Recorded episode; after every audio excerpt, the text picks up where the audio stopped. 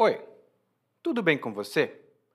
Welcome to Intermediate Portuguese, the only podcast that truly helps you tell your story in Portuguese the way you do, in your native language. This is Ali coming to you from Salvador, Bahia, and today, after listening to this episode, you'll have some vocabulary to describe a few kinds of programs and news programs that we have in Brazil and some words that are related to them. As always, if you don't have the learning guide, you can grab yours by going to PortugueseWithEli.com forward slash school. There, you'll have one learning guide just for you. And if you think that it's something that you would like to include in your learning routine, you'll be given options. Agora, vamos começar com o episódio 207 Notas sobre a televisão.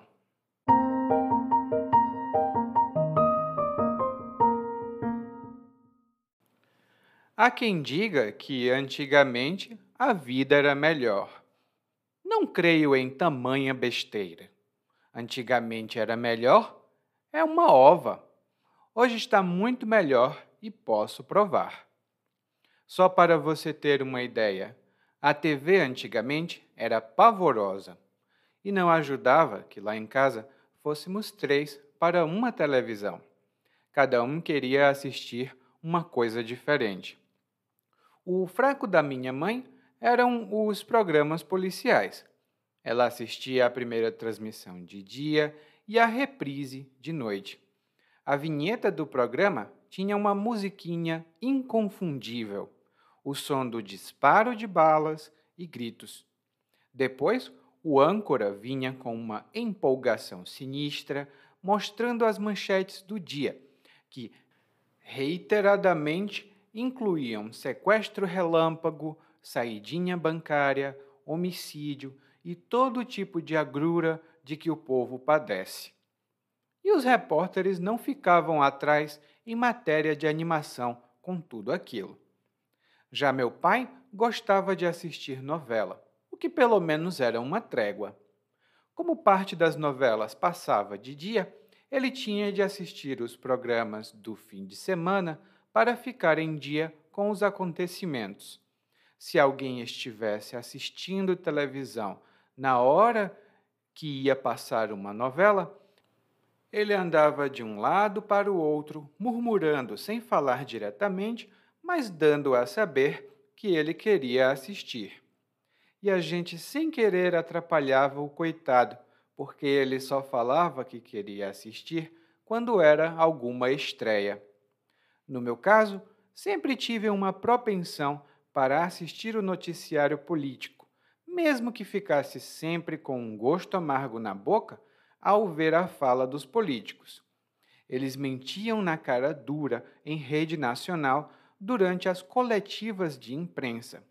E quando os jornais e a imprensa marrom decidiam por fim falar sério dos problemas do país, tudo era feito de maneira sigilosa, nunca dedurando os culpados, porque, afinal, os culpados molhavam a mão dos jornalistas.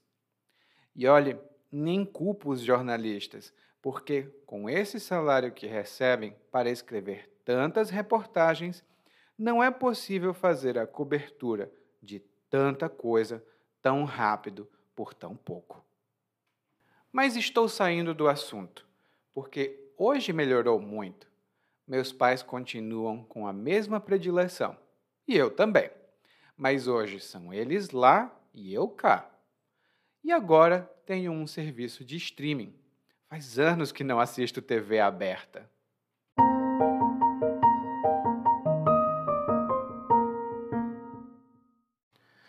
Hoje o nosso narrador começa dizendo uma coisa que muitas pessoas dizem: que antigamente tudo era melhor.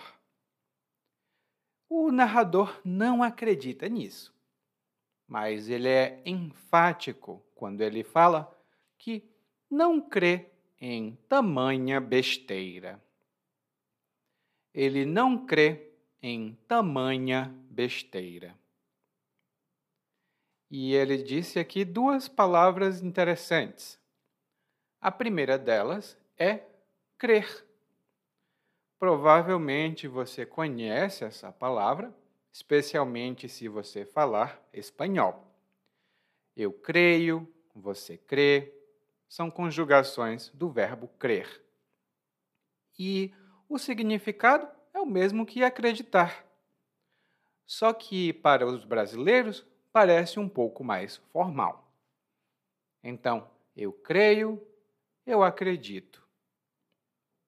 A segunda palavra que o narrador utilizou, e que é muito interessante para a gente, é tamanha ou tamanho. E quando nós falamos tamanho e um substantivo, por exemplo, tamanho calor, tamanho cansaço, ou até mesmo tamanha besteira, isso significa que a intensidade ou o tamanho dessa coisa é grande, né? Essa coisa é muito intensa, muito grande. Por exemplo, meu Deus, nunca senti tamanho calor na minha vida. Acho que é o aquecimento global, porque eu nunca senti tamanho calor na minha vida. E, para ser mais enfático, o narrador ainda diz que antigamente era melhor é uma ova. antigamente era melhor é uma ova. E quando nós dizemos é uma ova, essa é uma maneira enfática de negar alguma coisa. Por exemplo, Ai, nós temos que trabalhar por amor. Trabalhar por amor é uma ova. Ninguém deve trabalhar por amor. A gente deve trabalhar é por dinheiro. Se trabalhar fosse bom, não era trabalho. Trabalhar por amor é uma ova. Eu conheço algumas pessoas que têm essa opinião. Bom, o narrador então pega uma coisa específica para falar. E ele compara a televisão de antigamente com o que ele tem agora. Claro, ele vai começar a falar que a TV antigamente era pavorosa, era terrível. E quando uma coisa é pavorosa, essa coisa é terrível porque ela assusta, ou ela é terrível porque é muito ruim. Por exemplo, eu fiz um bolo, mas ele ficou com um sabor pavoroso. Uh, ninguém gostou. E além disso, ele diz que na casa dele, quando ele morava com os pais, só era uma televisão para três pessoas. E as três pessoas tinham é, preferências diferentes. Ele começa a falar sobre a mãe dele. E ele diz que o fraco da mãe dele eram os programas policiais.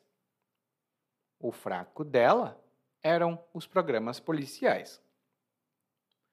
E quando nós dizemos que alguma coisa é o nosso fraco, isso significa que essa coisa é algo que nós não conseguimos resistir. Por exemplo, eu até tento fazer dieta, mas quando eu vejo chocolate, eu não consigo, eu tenho que comer chocolate, porque chocolate é o meu fraco. Bom, na verdade, o meu fraco não é o chocolate, é o café. Eu não consigo resistir a um bom cafezinho. Hum? Bom, então a mãe do narrador gostava muito de assistir programas policiais. Na verdade, ela não só gostava, como não conseguia resistir. Ela assistia à primeira transmissão de dia e à reprise do mesmo programa de noite. E a reprise é quando um programa de televisão passa mais uma vez depois da primeira vez. Por exemplo, eu sei que eu já assisti não sei quantas reprises dessa novela, mas sempre que ela está na televisão, eu gosto de assistir a mesma novela. E no meu caso, o Eliakim, eu gosto de assistir Senhora do Destino, que é uma novela muito popular, ou uma novela que foi muito popular aqui no Brasil. Sempre que tem reprise, eu faço um esforço para assistir. E aí o narrador começa a falar um pouco desses programas. E ele menciona que a vinheta desse programa tinha uma música inconfundível. A vinheta do programa tinha uma música inconfundível. E aqui nós temos duas boas palavras. A primeira delas é a vinheta. E a vinheta pode ser um pequeno filme ou uma pequena parte de música que passa ou no começo ou no fim de um programa, ou às vezes nos dois lados, né? E essa parte identifica o programa. No geral, essas vinhetas são curtas, talvez 3, talvez 5, talvez 10 segundos. Não são muito longas, não. Lá no guia de aprendizagem, eu tenho algumas vinhetas populares que nós temos aqui no Brasil e que todo brasileiro reconhece. Ah, inclusive uma das vinhetas mais conhecidas é a do plantão da Rede Globo. Quando a gente escuta essa música, que é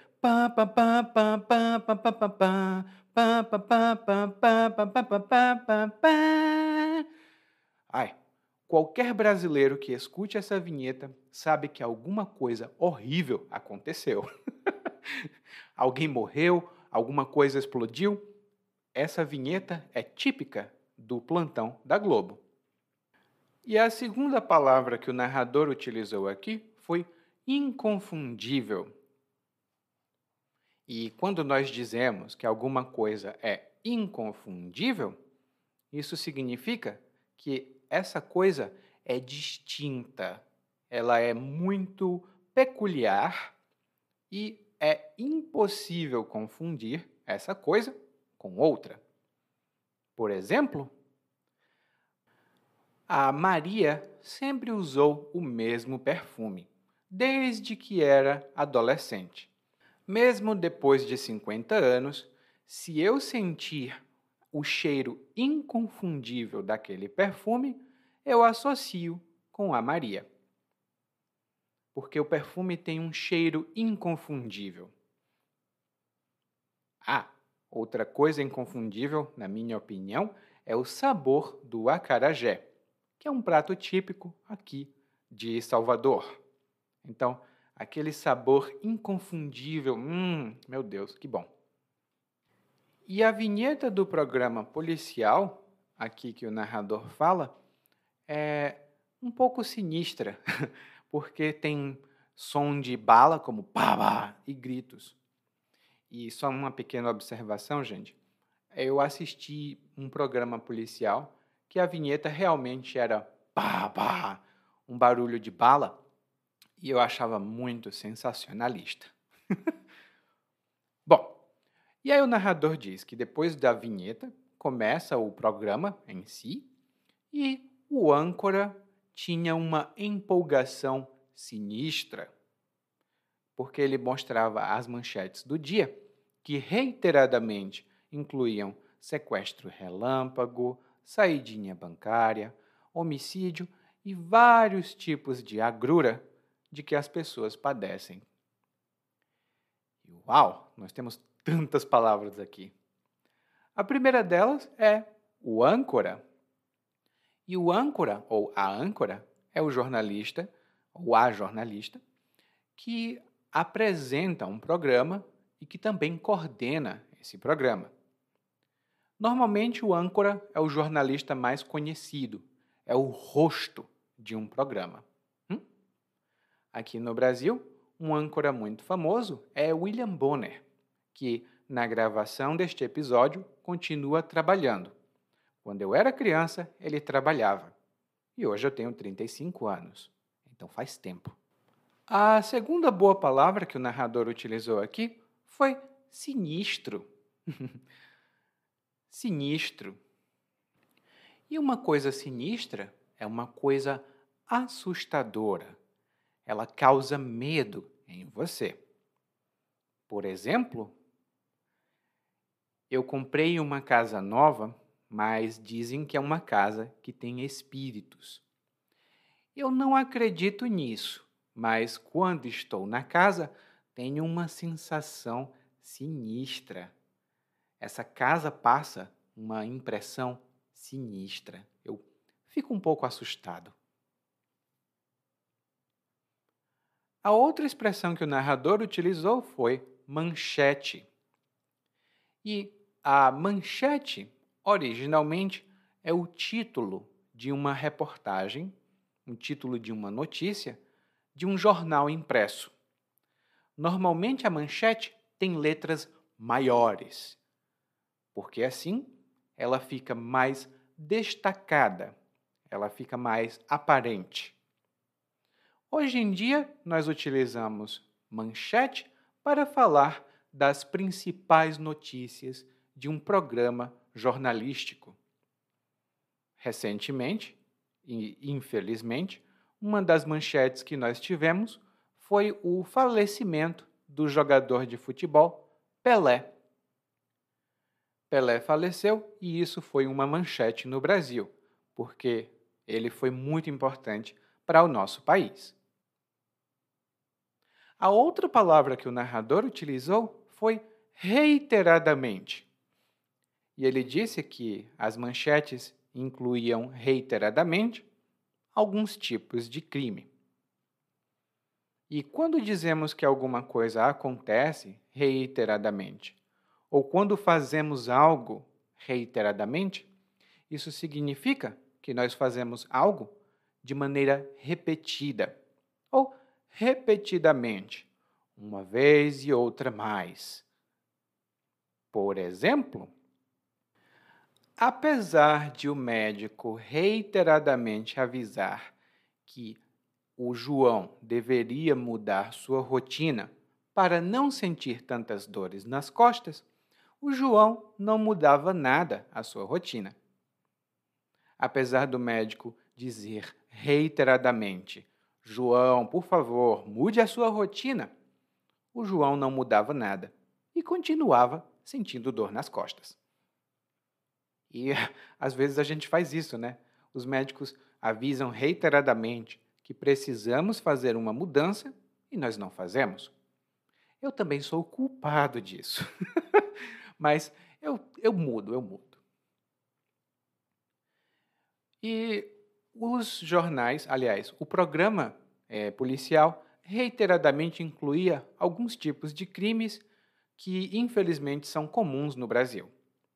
E esses são, primeiro, o sequestro relâmpago, que é quando os criminosos pegam uma pessoa e ficam com essa pessoa por um tempo curto. Em geral, eles telefonam para a família e dizem: Ei, eu estou com o seu filho.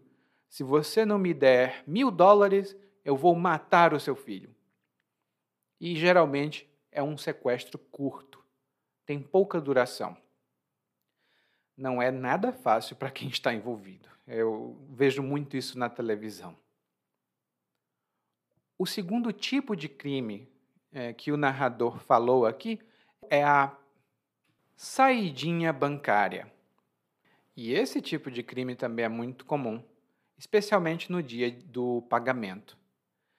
Uma pessoa entra em uma agência bancária para tirar o seu dinheiro. Ela vai sacar o seu dinheiro. Dentro do banco, geralmente, tem um criminoso e ele fica olhando quem pega muito dinheiro. Quando uma pessoa sai do banco com muito dinheiro, o criminoso de dentro do banco diz: Ei, Fulano de Tal, com uma camisa assim, está saindo com muito dinheiro. E na saída do banco, os outros criminosos assaltam, ou seja, eles roubam o dinheiro dessa pessoa. E no meu estado, lá no Ceará, infelizmente, isso acontece com muita frequência. É tanto que a gente tem medo, às vezes, de ir ao banco, porque alguém pode estar olhando se você tem dinheiro ou não. E o terceiro tipo de crime é uma palavra mais técnica para assassinato. E a palavra é homicídio. É a mesma coisa, mas é uma palavra mais técnica. E isso significa que você vê ela na televisão ou quando tem algum processo no tribunal. Uma pessoa pode ser condenada por homicídio. Hum? Tem outros tipos de crime, claro, outros tipos de situação difícil também. Mas o narrador não lista todos, não. O narrador, na verdade, diz que o jornal, ou melhor, o programa policial, passa todo tipo de agrura que o povo padece. Ele passa todo tipo de agrura de que as pessoas padecem. E aqui essas duas palavras são boas e são um pouco mais chiques, por assim dizer. A agrura é uma situação difícil, é uma dificuldade que alguém ah, passa, é uma experiência ruim. Por exemplo, eu vim para São Paulo ainda adolescente e vim sozinho. Eu passei por muitas agruras, mas consegui comprar um apartamento e ter um bom emprego. Eu vim sozinho para São Paulo e passei por muitas agruras, mas consegui alguma coisa. O segundo termo aqui é um verbo, que é padecer. E quando alguém padece de alguma coisa, isso significa que essa pessoa sofre com essa coisa. Ela tem essa experiência negativa. Por exemplo, depois que seu irmão morreu, o Fernando padeceu de uma depressão profunda. Depois que seu irmão morreu, o Fernando padeceu de uma depressão profunda. E o narrador completa aqui, dizendo que os repórteres não ficavam atrás em matéria de animação, com essas coisas sinistras. Os repórteres não ficavam atrás em matéria de animação. e eu, eu sinto muito dizer isso, mas muitos programas policiais são assim. Eles parecem que ficam animados, como quem diz: Eba, mais um homicídio! Vamos ver! É um pouco estranho. E o narrador utilizou duas expressões aqui. A primeira delas é: não fica atrás. Não fica atrás. E quando nós dizemos que alguém ou alguma coisa não fica atrás de outra, isso significa que alguém ou alguma coisa não é inferior a essa outra coisa. Por exemplo, o Diego é um artista muito bom. Ele faz quadros incríveis. E a Maria, a Maria não fica atrás ela também é uma artista muito boa. Os quadros que ela pinta são tão bonitos quanto os do Diego. O Diego é um excelente artista e a Maria não fica atrás. Como eles são irmãos, nós podemos dizer que esse talento é de família. Porque um é muito bom e a outra não fica atrás. E o narrador disse que os repórteres não ficavam atrás em matéria de animação. Ou seja, o âncora estava muito animado com as notícias. E os repórteres também. A outra expressão que o narrador utilizou foi em matéria de animação. E quando nós usamos essa estrutura, em matéria de blá blá blá, isso significa com relação a essa coisa, no que tange a essa coisa. Por exemplo, muitas pessoas têm problemas com comidas porque elas não comem isso, não comem aquilo. Hum. Eu, em matéria de comida, eu não tenho problema nenhum. Eu como tudo. Em matéria de comida, eu não tenho problema. Mas outras pessoas têm. Daí o narrador muda o tom, porque ele também muda a pessoa de quem ele está falando. Agora, ele está falando do pai dele. E o pai do narrador gostava de assistir novela. Ou seja, o pai do narrador era noveleiro, assim como eu. Hoje eu não sou tão noveleiro, mas antigamente eu era. E o narrador diz: Ah, meu pai gostava de assistir novela, o que pelo menos era uma trégua. Uma trégua. E quando o narrador diz isso, ele mostra que ele achava extremamente negativo o fato da mãe dele assistir a programas policiais. Porque uma trégua é quando uma situação ruim, uma situação negativa, é suspensa. Ela para durante algum tempo. Por exemplo, e aqui é um exemplo real de Salvador. Meu Deus, esses últimos meses foram muito quentes. Mas, graças a Deus, nesta semana, o calor deu uma trégua. Nós tivemos uma trégua nesse calor. Então, finalmente, o calor uh, desapareceu e o tempo está agradável. E no momento da gravação deste episódio, em várias partes do mundo, em especial nos Estados Unidos, como nós podemos ver, o tempo está maluco, mas a chuva está dando uma trégua. Ela está reduzindo, pelo menos em parte dos Estados Unidos. Aqui no Brasil, o calor está dando uma trégua. Não, não muito, mas um pouquinho. Bom, e aí o narrador diz que o pai dele era noveleiro, né?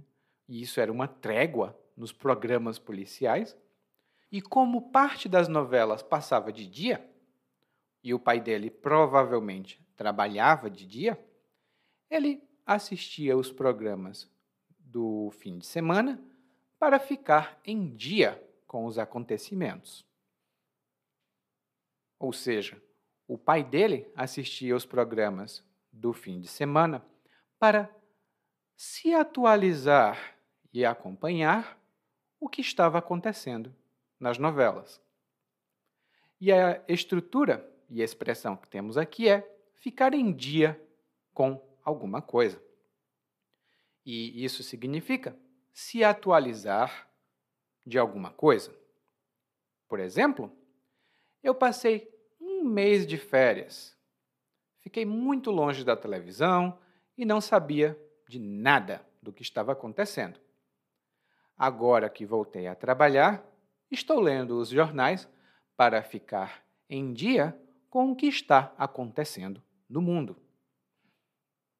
Ou seja, estou lendo os jornais para saber e me atualizar do que está acontecendo. E o pai do narrador também parecia ser um pouco tímido, porque se outra pessoa estivesse assistindo à televisão, ele não pedia para a pessoa sair. Ele andava para um lado e o outro, não falava, mas ele dava a saber que queria assistir. Ele dava a saber que queria assistir. E dar a saber tem alguns significados, mas aqui o sentido é de fazer saber ou seja, fazer que outra pessoa perceba algo, normalmente comunicando. Por exemplo, o ator famoso desapareceu da televisão. Ninguém via ele.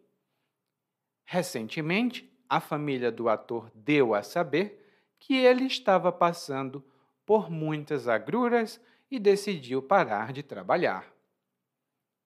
A família do ator deu a saber que ele estava passando por muitas agruras e decidiu parar de trabalhar.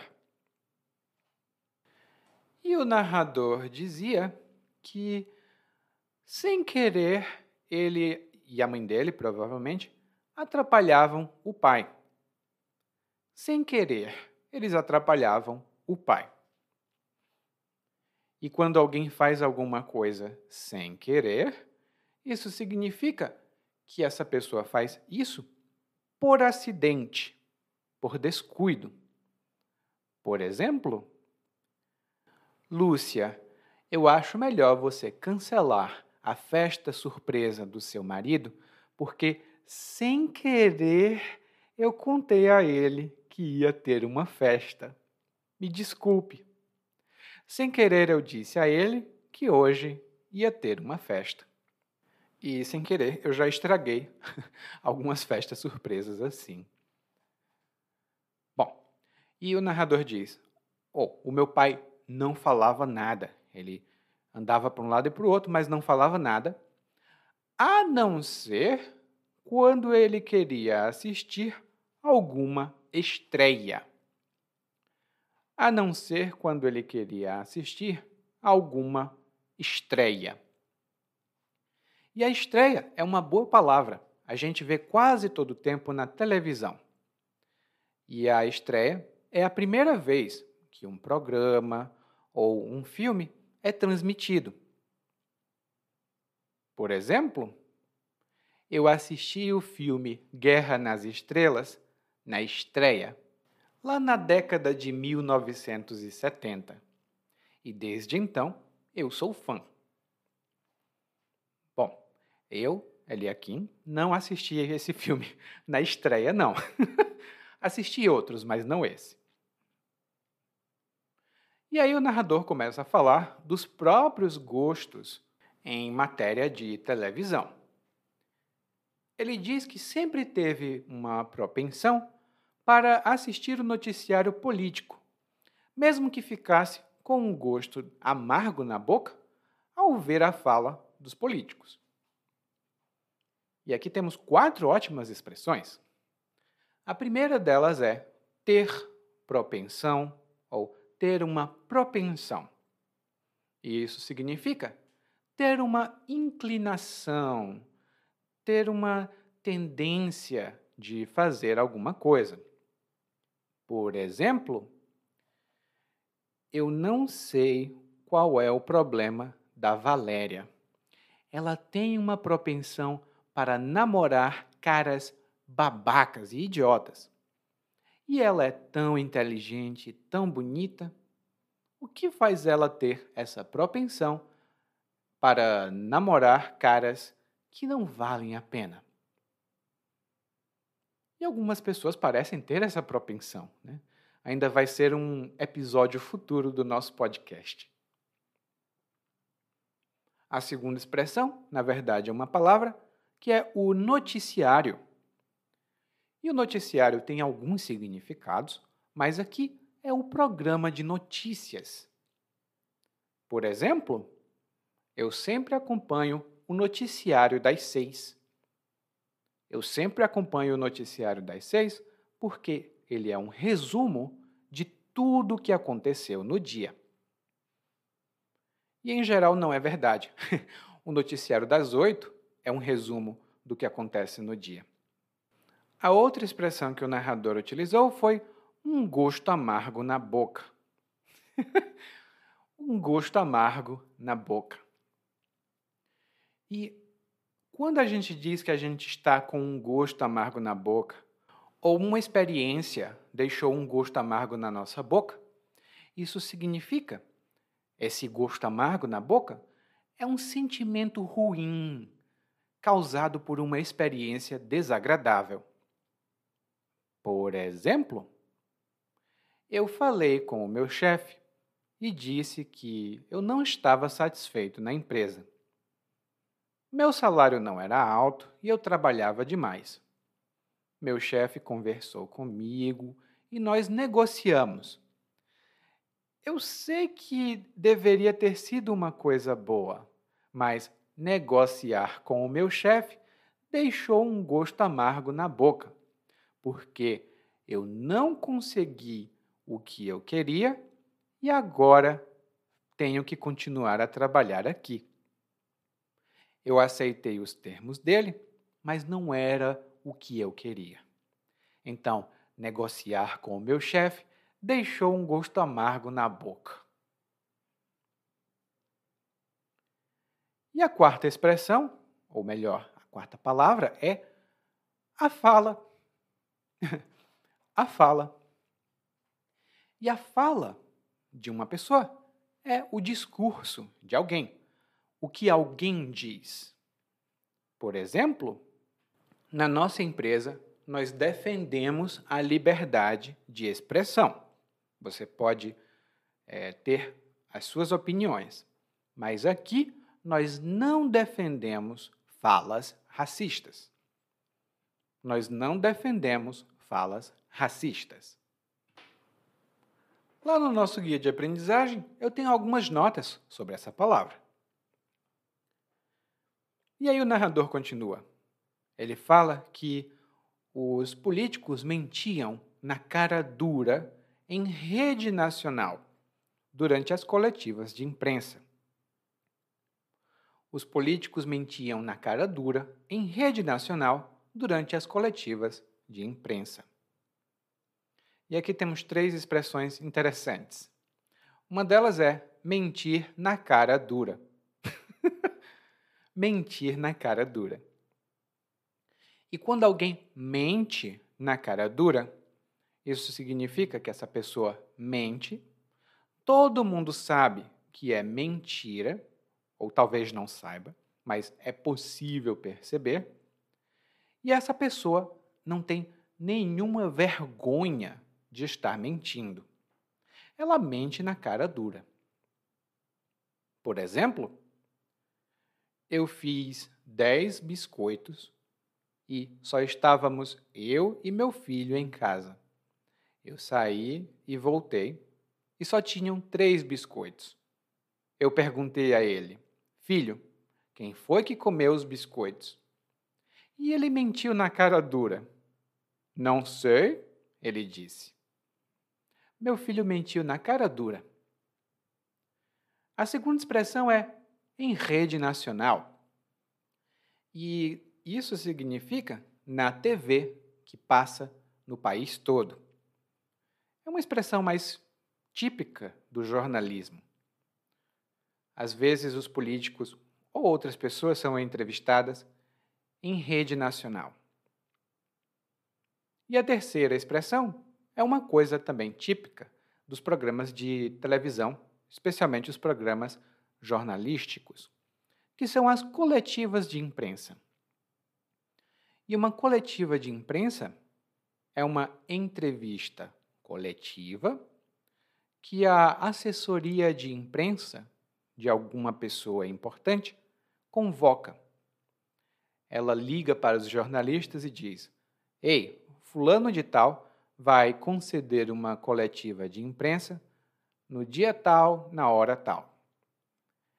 E na coletiva de imprensa, os jornalistas podem fazer perguntas e obter respostas.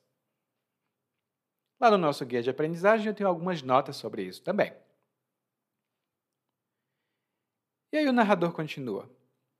Bom, os políticos mentem na cara dura, né, em rede nacional, e quando os jornais e a imprensa marrom decidem por fim falar sério dos problemas do país, tudo é feito de maneira sigilosa, sem dedurar os culpados.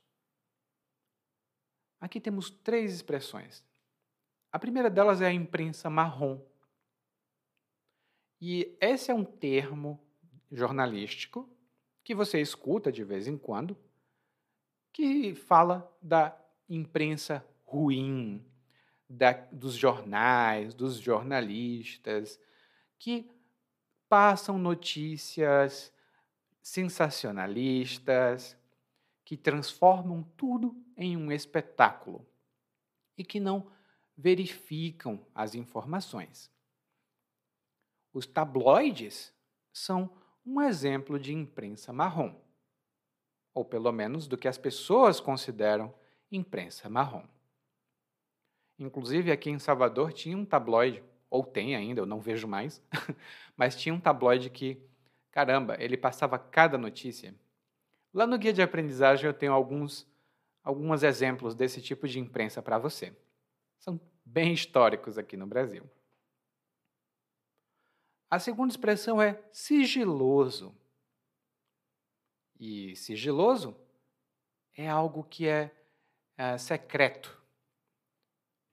Sigiloso vem da palavra sigilo, que significa segredo. Em geral, os jornalistas obtêm informações de fontes sigilosas. As pessoas não sabem quem informou ao jornalista. E o jornalista tem o direito de manter o sigilo, né? ou manter em sigilo a identidade de suas fontes. Também existe, no mundo profissional, o sigilo entre paciente e psicólogo e o sigilo profissional entre advogado e cliente. A terceira expressão que o narrador utilizou aqui foi dedurar. dedurar. E essa é uma palavra informal, que significa denunciar. E você imagina uma pessoa apontando a outra com o dedo. Ela está apontando com o dedo bem duro. Ela está dedurando essa pessoa. Por exemplo, eu apanhei do meu pai porque o meu irmão me dedurou. Eu comi todo o bolo que tinha na geladeira. Meu irmão sabia que eu tinha comido o bolo, mas o meu pai e minha mãe não. Quando meus pais perguntaram, eu não falei nada, mas o meu irmão me dedurou.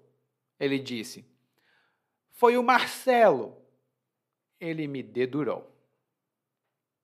Bom, e aqui o narrador diz que a imprensa não dedura os culpados. Eles não deduram, eles não denunciam os culpados. Porque os culpados molham a mão dos jornalistas. e aqui essa expressão também é comum, infelizmente. E quando uma pessoa molha a mão da outra, isso significa que ela suborna a outra pessoa. Ela dá dinheiro em troca de um favor. Por exemplo, todo mundo sabe que o Carlos é um burro, é uma besta quadrada e que só entrou na universidade porque o pai dele molhou a mão de muita gente. O pai dele molhou a mão de muita gente para que ele entrasse na universidade. E existem alguns programas de televisão, e às vezes a gente também diz isso. Por exemplo, quando você vai tentar conseguir alguma coisa no serviço público aqui no Brasil, as pessoas dizem: Ah, e eu tenho que molhar a mão de quem para conseguir isso? Claro, subornar é crime e é moralmente negativo, mas é uma coisa que, infelizmente, acontece muito. E no final, o narrador diz que, ah, tudo bem, estou saindo do assunto. Ou seja, eu não estou falando sobre o tópico que eu ia falar antes. E ele está saindo do assunto porque ele está começando a criticar as notícias, e ele volta a dizer: Bom, hoje tudo melhorou muito. Os pais dele têm os mesmos gostos, ele também tem o mesmo gosto, mas agora eles estão separados. E a gente sabe que eles estão separados porque o narrador diz: são eles lá e eu cá. Ou seja, nós estamos distantes. São eles lá e eu cá. E agora o narrador também tem um serviço de streaming, como Netflix, todo mundo conhece. E faz anos que ele não assiste TV aberta. E uma pequena nota cultural. Aqui no Brasil, nós temos a TV aberta ou a televisão aberta, que são canais de televisão que recebem uma concessão pública, ou seja, o governo permite que essas, esses canais transmitam para todo o Brasil e, em troca, eles transmitem tudo publicamente. Aqui no Brasil, nós temos vários canais de TV aberta e todo brasileiro conhece, pelo menos se for um brasileiro médio, né, que tem acesso à televisão. A Rede Globo, o SBT, a Record, a Rede TV, TV Bandeirantes, todos esses são canais de TV aberta. Lá no nosso guia de aprendizagem, nós temos algumas notas sobre TV aberta e os tipos de TV fechada, que são TV por assinatura, TV a cabo, que basicamente morreu, e, hoje em dia, os serviços de streaming. Agora, nós não vamos assistir TV. Nós vamos ouvir o monólogo mais uma vez, mas dessa vez na velocidade natural. Há quem diga que antigamente a vida era melhor. Não creio em tamanha besteira. Antigamente era melhor é uma ova. Hoje está muito melhor e posso provar. Só para você ter uma ideia, a TV antigamente era pavorosa. E não ajudava que lá em casa fôssemos três para uma televisão. Cada um queria assistir uma coisa diferente. O fraco da minha mãe eram os programas policiais. Ela assistia a primeira transmissão de dia e a reprise de noite. A vinheta do programa tinha uma musiquinha inconfundível, o som do disparo de balas e gritos. Depois, o âncora vinha com uma empolgação sinistra, mostrando as manchetes do dia que reiteradamente incluíam sequestro relâmpago, saidinha bancária, homicídio e todo tipo de agrura de que o povo padece. Os repórteres não ficavam atrás em matéria de animação com aquilo tudo. Já meu pai gostava de assistir novela, o que pelo menos era uma trégua. Como parte das novelas passava de dia, ele tinha que assistir os programas do fim de semana para ficar em dia com os acontecimentos. Se alguém tivesse assistindo televisão na hora que ia passar uma novela, ele andava de um lado para o outro, murmurando sem falar diretamente, mas dando a saber que ele queria assistir. E a gente sem querer atrapalhava o coitado, porque ele só falava que queria assistir quando era alguma estreia. No meu caso, sempre tive uma propensão para assistir o noticiário político, mesmo que ficasse sempre com um gosto amargo na boca ao ver a fala dos políticos. Eles mentiam na cara dura em rede nacional durante as coletivas de imprensa. E quando os jornais e a imprensa marrom decidiam por fim falar sério dos problemas do país, tudo era feito de maneira sigilosa, nunca dedurando os culpados, porque afinal os culpados molhavam a mão dos jornalistas. E olhe, nem culpa os jornalistas, porque com esse salário que recebem para escrever tantas reportagens, não é possível fazer cobertura de tanta coisa tão rápido por tão pouco. Mas estou saindo do assunto, porque hoje melhorou muito. Meus pais continuam com a mesma predileção, e eu também. Mas hoje são eles lá e eu cá. e agora tem um serviço de streaming. Faz anos que não assisto TV aberta. Oi, tudo bem? Provavelmente você escuta nosso podcast há algum tempo. Bom, se não for o caso, eu me apresento para você. Eu sou o Eli, é, para Eliakim, e sou professor de português, responsável pelo podcast, pelo site portuguesewitheli.com pelo outro site readbrazilianportuguese.com e muitas outras fontes de conteúdo para aprendizes de português que, como você, querem falar e entender o português brasileiro. Se você gostar desse podcast, você pode fazer uma avaliação do nosso podcast no Apple Podcasts. Você pode fazer a sua avaliação e isso ajuda muito. Obrigado.